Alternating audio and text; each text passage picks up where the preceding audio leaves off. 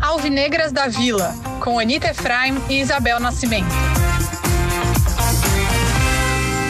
Dia, boa tarde, boa noite para você que é torcedor, para você que é torcedora do Santos Futebol Clube. Mais um Alvinegras da Vila no ar. E se você está vendo a gente com imagens, você já sabe que a gente tem um convidado muito especial. E se você está só ouvindo, vou deixar a Isabel Nascimento contar quem está aqui com a gente. Uma dica: fez gol no último jogo do Santos. A chegada do zagueiro Kaique. Zanocelo, cavadinha, bom, o passe pro Madison, chegou na área, Madison dominou, voltou pro meio, gol!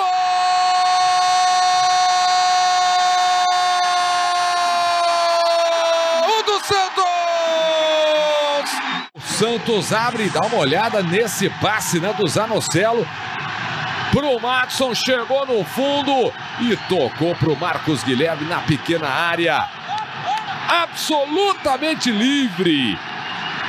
E aí ele só escorou. Bom dia, boa tarde, boa noite a todos e a todas que estão nos ouvindo e nos vendo. Estamos aqui embaixo, se você está nos vendo neste momento, com o Marcos Guilherme. A gente está muito feliz de receber mais um jogador aqui. Se você ainda não curtiu, tem entrevista com Sandri, com Pirani, com Camacho e a... Lucas Braga no passado também. E agora com Marcos Guilherme. A gente fica muito feliz de ter o jogador aqui com a gente. Obrigado pela assessoria, obrigado pela assessoria do jogador, pela assessoria do Santos e para você também, né, Marcos, por pegar esses minutinhos aí entre um treino e outro, entre ganhar presente para cá, né, ganhar presente para lá, faz gol aqui, faz gol ali. Obrigada mesmo, Marcos. Bom, eu que agradeço. Obrigado vocês aí pelo convite, pela oportunidade aí da gente, da gente bater um papo. Legal. Bom, primeiro de tudo, parabéns. Está chegando aí mais um membro da família. Não sei se já sabe se é menino ou menina, mas a gente sabe que já ganhou presente do Santos, né? E, bom, queria começar falando sobre esse último jogo do Santos contra o Ituano. O Santos precisava vencer por alguns motivos, né? Primeiro pela classificação no grupo, classificação no campeonato, pela exigência da torcida e também por um histórico complicado contra o Ituano e porque ainda não tinha vencido na Vila Belmiro. Qual que é a importância dessa primeira vitória em casa no Campeonato Paulista?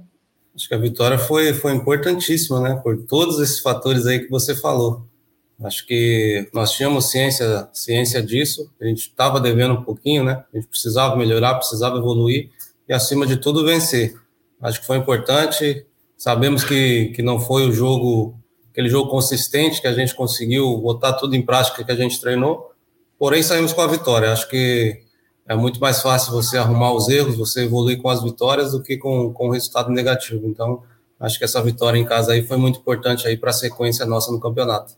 Bel, eu só vou soprar aqui, recebi a informação no ponto. É a Manu que tá, já tá para chegar aí, a filha do Marcos já, já tá aí, já tá aí. Então, Mês que vem a Manu já tá, já, já tá por aqui.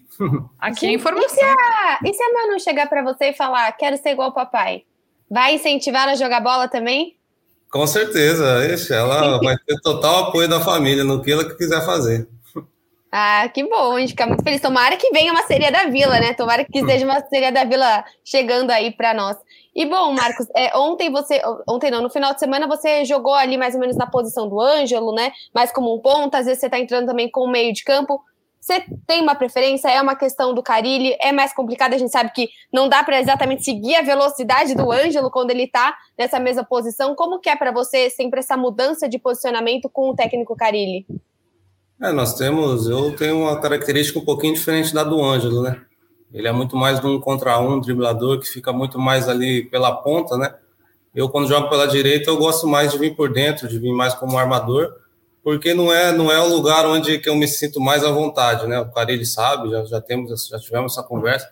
A minha posição de origem é pelo lado esquerdo, é como ponta do lado esquerdo, é onde eu joguei a maioria do tempo da minha carreira, onde, onde eu acho que eu, que, eu, que eu consigo render mais mas como eu disse desde o ano passado, acho que é uma pergunta que eu, que eu respondo bastante, a questão da mudança de posição, né?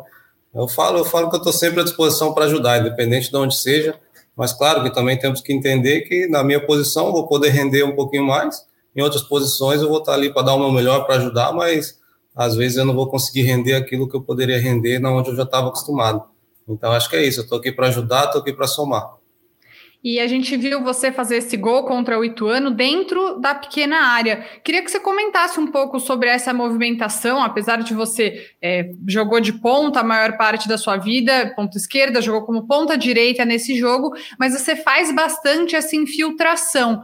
Isso, acho que para quem entende menos de tática como eu, é uma orientação que vem do professor Carilli nos treinos, é algo espontâneo seu de ver uma, uma nesse caso, o Madison se movimentando para ponta, e aí você infiltra para abrir esse espaço. Você pode contar um pouco mais sobre essa parte tática, em especial Sim. desse gol que você marcou, que também não foi a primeira vez né, que você marcou um Sim, gol de dentro da pequena área. É isso. é isso, isso, claro, passa também por uma por uma, por uma orientação da comissão técnica, né? Isso que, na verdade, nós tivemos uma conversa antes desse jogo. Eles me cobraram bastante, falaram que quando a bola estivesse ali do, tanto de um lado quanto do outro, eles precisavam que eu estivesse na área ali para ter um jogador a mais, para também ter mais, ter mais oportunidade de finalizar a gol.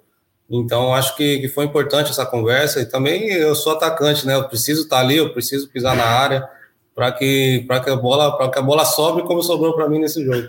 E bom, ali de ponto, às vezes no meio de campo, você está trabalhando bastante com o Ricardo Goulart, né? Até você deve ter a sua sequência com, por conta da, é, do Goulart provavelmente não jogar o próximo jogo, vai ser poupado. Como é essa jogar com o Ricardo Goulart? É um cara que chega de um futebol muito diferente. A gente sabe que condicionamento, a técnica.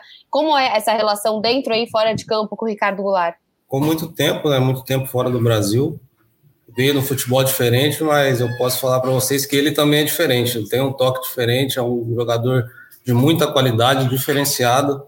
Que só que como como a gente fala aqui entre nós, é para ele render ainda mais, a equipe precisa estar tá, tá, tá mais encaixada, né? Nós ali ao entorno dele precisamos render mais, precisamos estar mais entrosados ali para a gente poder também municiá-lo para ele para que ele possa colocar ainda mais a qualidade dele. Acho que nesse começo ainda é, a equipe, equipe começou alguns jogos bem, alguns jogos oscilou bastante durante a partida e isso isso influencia ele também, porque ele é um armador do, do, do time. A gente precisa dar bola nele, precisa dar opções. Então, para ele render mais, com certeza o entorno dele também precisa render mais. É interessante você falar sobre essa oscilação do time. Queria perguntar bastante é, sobre isso e nesse sentido. O Carilli tem sido bastante questionado pela torcida justamente por esse desempenho do time que o Santos, por exemplo, contra o Ituano venceu, mas ainda assim não convenceu tanto o torcedor. Queria que você falasse um pouco como você avalia o trabalho do Carilli, também a sua relação com ele e por que, que você acha que o time ainda não conseguiu embalar? Tá cedo? O torcedor precisa ter um pouco mais de calma ainda? Porque, pelo menos na minha avaliação, no fim do ano passado, a torcida foi muito a favor da manutenção do Carilli para 2022, porque o time terminou o ano bem. Foi um ano muito, de muito sufoco, mas terminou jogando bem, com aquela vitória no Maracanã, por exemplo, vitória contra o Fluminense. Enfim, vários jogos que a gente viu o Santos performando bem e esse ano a gente ainda não está vendo essa mesma qualidade. Então, fiz um monte de perguntas, mas resumidamente, é, como você está vendo esse início de 2022 do Carilli e o que ainda falta para o Santos convencer o seu torcedor?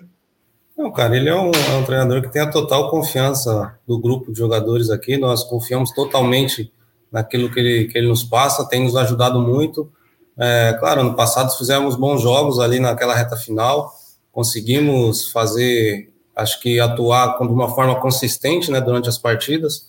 E acho que esse ano, como ainda é início, né, estamos falando aí de seis jogos, se eu não me engano, seis jogos que fizemos ainda no Paulista, com uma pré-temporada um pouquinho atípica, né, com, com, algumas dificuldades, alguns jogadores pegando Covid, não conseguindo treinar todos os treinamentos é, junto com, com a equipe, então é, sabemos também que as equipes do interior voltam é, um tempinho antes que nós, né? Então, querendo ou não, na parte física eles estão um pouquinho, um pouquinho à frente. Mas, mas claro que a gente se cobra também, nós estamos contentes ainda com, com aquilo que a gente tá, tá, tem apresentado, mas estamos trabalhando para melhorar e com certeza vai melhorar. Quando a gente, quando tiver todo mundo mesmo à disposição, como está agora, a gente conseguir entrosar um pouquinho mais, fazer aquilo que a gente tem treinado, com certeza as coisas vão andar e, e todo mundo ficar mais tranquilo, tanto a torcida quanto nós. E bom, a gente estava falando agora falando um pouquinho é, de você no lugar, trabalhando ali na ponta, no lugar do Ângelo, mas eu queria falar um pouquinho mais de copinha, né? Porque estão subindo aos pouquinhos, né? Lucas Pires acho que não vai ser aos pouquinhos, acho que ele vai cada vez mais aparecer. Lucas Barbosa também, Juan aparecendo talvez nas próximas partidas. Como que você avalia esses meninos da Copinha que estão chegando assim, para valer, né? Realmente Sim. chegando, pegando espaço aí no time principal. É, realmente o Santos já tem isso, né? Todos nós já sabemos a, do histórico e, e se repete ano após ano, né? A molecada daqui é diferente, eles entram e não tem pressão, eles entram e jogam mesmo. É isso que a gente tem acompanhado, como você citou alguns jogadores, o Lucas, Lucas Pires, Lucas Barbosa, Juan, fora os outros que já, que já, que já estão já há mais tempo, né? Mas são jogadores que, que com certeza que o clube apoia bastante, aposta bastante, e nós que somos um pouquinho mais rodados, a gente tenta a gente tenta também ajudar da melhor forma, porque eles são importantes, né? Você vê que quando eles entram, no, eles entram nos jogos, já nos ajudam bastante, já colocam velocidade, a alegria deles, então pode ter certeza que, só que com calma também, a torcida tem que entender que, que não é de uma hora para outra, que a gente precisa ter paciência, que, que, que, que, tudo é tudo um processo, né? Aqui, às vezes, por, por, pela mística, mítica do Santos de, de revelar jovens, às vezes acaba jogando, jogando, jogando muita responsabilidade em cima deles, mas precisa ter calma, porque tem muito cara bom aqui. Legal. E eu queria entrar um pouquinho mais, falar um pouco sobre você, assim, é, enquanto jogador. Não dentro de campo, um pouco fora. A gente sabe que não vou ficar aqui também falando assim, ai, ser jogador de futebol é a coisa mais difícil do mundo, porque tem os dois lados. O jogador de futebol que está na elite do futebol tem salários altos, normalmente uma vida mais confortável, mas ao mesmo tempo é muita exposição são críticas que muitas vezes passam do ponto, algumas vezes até agressões, como o que aconteceu com o Tardelli, né, no ano passado, que foi uma cena bastante chocante, tenho certeza que acabou impactando o elenco todo. Como você lida com as críticas? É, você está fora das redes sociais, por exemplo, ou você encara esse mundo tão difícil? Como você faz para se preservar e não deixar que essas críticas atrapalhem o seu futebol e o seu trabalho no dia a dia? Até, Marcos, eu sei que ano passado, ou esse, esse ano passado, você fez uma entrevista para Gabriela Brino do UOL, que você comentou a questão do celular, né? Eu queria saber se ainda consegue não olhar o celular após a partida, né? Ainda co consegue uhum. ter esse hábito, porque não deve ser fácil. Consigo, consigo e sou muito feliz com isso, porque já tentei, já tentei bater de frente, como, como você perguntou, já tentei, na verdade, quando eu era mais jovem, já era automático, né? Acabava um jogo, Independente se ia bem ou se ia mal, a primeira coisa que eu fazia é ir ali nas redes sociais e saber o que a torcida, o que a imprensa estava falando sobre o meu desempenho. Isso me machucava bastante, principalmente quando, quando as coisas não aconteciam da forma que eu queria. Então, fiquei mal, isso afetava diretamente no meu desempenho em campo, não só em campo, mas também fora de campo, no meu ambiente familiar, no meu ambiente com meus amigos. Então, isso me consumia. E hoje, é, por tudo que eu passei, hoje eu consigo viver bem não não acompanho muito mais. Claro, uma coisa ou outra a gente acaba acaba acompanhando, mas mas isso dificilmente me afeta. Porque hoje eu, eu tenho entendimento que, que eu preciso trabalhar, que eu preciso dar o meu melhor, que muitas vezes vou fazer um jogo bom, muitas vezes vou fazer um jogo ruim. Que acontece que eu preciso fazer é, é ver aquilo que, que eu não estou fazendo bem para poder melhorar, e aquilo que estou fazendo bem eu tenho que treinar ainda mais para não deixar cair. Então, Acho que, claro, críticas construtivas são sempre bem-vindas, né? A gente está sempre, sempre aberto a ouvir. Agora, críticas construtivas, que infelizmente é o normal, né? Principalmente nesse mundo aí de redes sociais, é complicado. Se o jogador não tiver uma cabeça boa, um entendimento disso, acaba afetando diretamente no desempenho.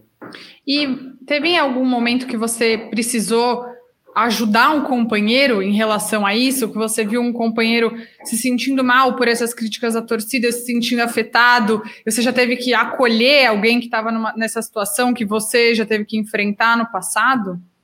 Poxa, inúmeras vezes, acho que não só aqui no Santos, é, no, no, Internacional também, no meu último clube, é, sempre acontece, né, sempre acontece da gente ver um jogador que, que às vezes tá, tá, tá bem machucado ali pelas críticas da torcida, pelas críticas da imprensa.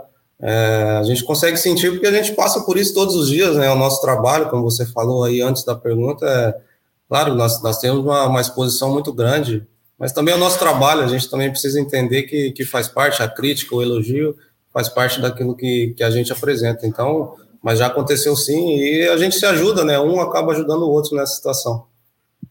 E eu achei muito bonito né, entrevista com a Gabi que você falou dessa questão psicológica, mas você também falou do seu relacionamento com a fé, se eu não me engano, um colega uhum. seu que é pastor, que você começou a se envolver com isso. Qual a importância de você ter outros pilares de sustentação para momentos como esse, né? Porque nem todo mundo vai ter a fé, às vezes outra pessoa Sim. tem outra, é, uhum. outra maneira, mas como foi para você ter esse pilar da religião, a importância para você de tudo isso? Para mim foi, foi, foi, o, foi o diferencial que me fez, que fez dar um clique na minha mente e mudar a chave ali, né? Porque nós que somos jogadores, é, como você disse, a questão da pressão não envolve somente o futebol, né? Envolve também outras coisas, a questão da fam o familiar, o financeiro, que a gente precisa é, ajudar muita gente. A gente tem esse sonho de ajudar toda a nossa família, as pessoas que acreditaram em nós lá atrás, né? Então isso acaba muitas vezes acaba indo para um lado de uma pressão muito grande, que quando as coisas não acontecem da forma que a gente quer, a gente acaba estando no momento mal dentro de campo a gente acaba se abalando com isso, a gente, putz, e agora, tomar, o que, vai ser da minha família, o que vai ser? Você mandado embora, não vou conseguir jogar nesse clube, então é uma série de fatores, né, então a fé ali, como eu falei naquela entrevista, o Leandro Soares, não só ele, como outros amigos ali também, eles estão até aqui agora comigo em casa, estão aqui me visitando aqui em Santos, então para mim foi de extrema importância, mas acho que quando você consegue sair um pouquinho desse mundo do futebol, tudo te ajuda, quando você tem um amigo que que você tem uma conversa que não é sobre futebol, que conversa sobre outras coisas, você tem o seu hobby, sei lá, vai vai vai para o cinema, vai alguma coisa, que você sai um pouquinho desse mundo do futebol, tudo ajuda. Então acho que é importante a gente saber alternar bem aí entre o trabalho e as coisas pessoais. E ainda falando sobre essa ajuda dos companheiros, né, de time, é, no jogo, no último jogo contra o Ituano, quando você marcou o gol, seus companheiros foram ali, te abraçaram e pediram para a torcida te aplaudir. Então, eu, queria, eu achei simbólico, achei uma cena emblemática. Eu queria que você contasse um pouco como é o clima do elenco do Santos, como é a relação de vocês todos, se, enfim, o que, que o torcedor precisa saber sobre esse relacionamento de vocês para além do campo. Aqui é diferente. Em todas as entrevistas que eu falei, o ambiente aqui dentro do clube é diferente de todos os outros onde, onde eu já passei. Acho que o lado humano Aqui é, é fora, fora do comum. A, a união, onde um realmente quer o bem do outro, onde todo mundo se abraça, acho que não só entre o grupo de jogadores, mas todo, todo o entorno, os funcionários do clube, é um, é um clima muito bom. Eu, pode perguntar para todo mundo, todo mundo vai falar isso, né? Que é um clima onde você fica leve, onde você gosta de estar, né? Além do seu trabalho, você gosta de estar aqui. Então, acho que isso faz, faz toda a diferença. E assim, queria saber um pouquinho da sua relação com o Edu Dracena, né? E se uma parte de você pensa em um futuro, sei lá quando, daqui a 20, 30, sei lá quantos anos você quiser se aposentar, em seguir com esse perfil de um gestor de futebol? Porque eu acho que o Edu ele ganha muito por ter o perfil de vitorioso dentro do clube. É, que, qual é o seu relacionamento com o Edu? E se você planeja, depois de muito tempo, quando você quiser se aposentar, em seguir como um, um gestor o, o Edu é, é uma referência aqui para nós, né? Acho que pela história, primeiramente pela história que ele teve como jogador, né? Pelo respeito que ele, que ele adquiriu durante toda a sua carreira. E agora, como, como um gestor, ele, ele é da mesma forma, um cara que cobra, mas um cara também que entende o seu lado, né? Então, é um cara que acho que foi, foi o diferencial aí na, naquela, naquela volta ali do ano passado, que a gente teve também uma retomada. Ele, com certeza, foi, foi um dos pilares aí que, que, que nos ajudaram.